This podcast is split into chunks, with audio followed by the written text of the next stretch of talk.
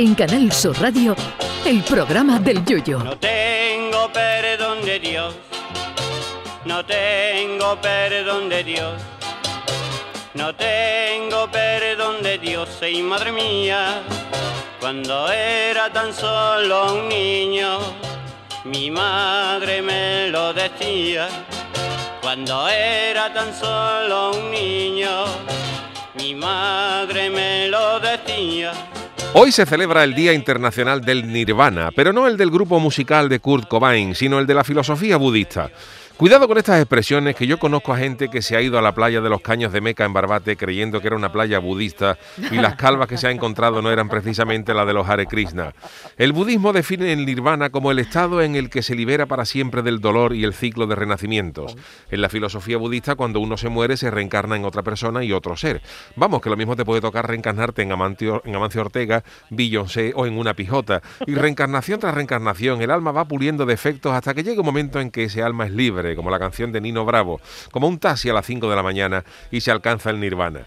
Dicen, por ejemplo, que la máxima autoridad tibetana, Dalai Lama, se ha reencarnado 13 veces desde 1391, por lo que no me extrañaría nada que la mujer del Dalai Lama se llamara Reencarni.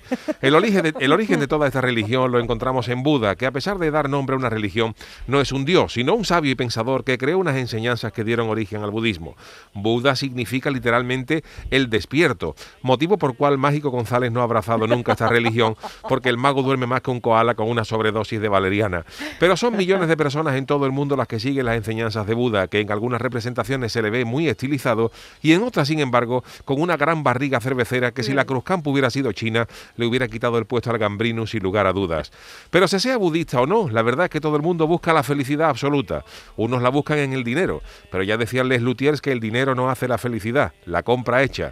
Para otros la felicidad, la felicidad consiste en conseguir ciertos objetivos, bienestares o metas que te realizan como individuo. Pero lejos de esta filosófica definición, hay gente que es capaz de resumir la felicidad como un gol del Cádiz de penalti en el minuto 96 cuando iban 0-0 o que alguien te invite a una mariscada.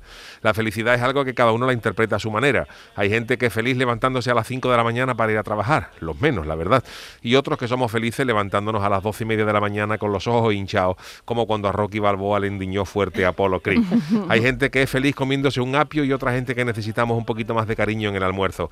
Pero todos, todos buscamos la felicidad para llegar a ser nirvana, que puede ser un oasis espiritual o una fuente de papas aliñadas un domingo por la mañana. Lo que sí es cierto es que este programa, sin ser budista, trata todos los días de que alcancéis el nirvana al menos durante una horita. A nosotros más que el lama nos gusta el lomo, sobre todo en caña. Pero bueno, si algún día tenemos que reencarnarnos, a ver si puede ser en el Chano, que con poco, al menos suyo, vive como un rey.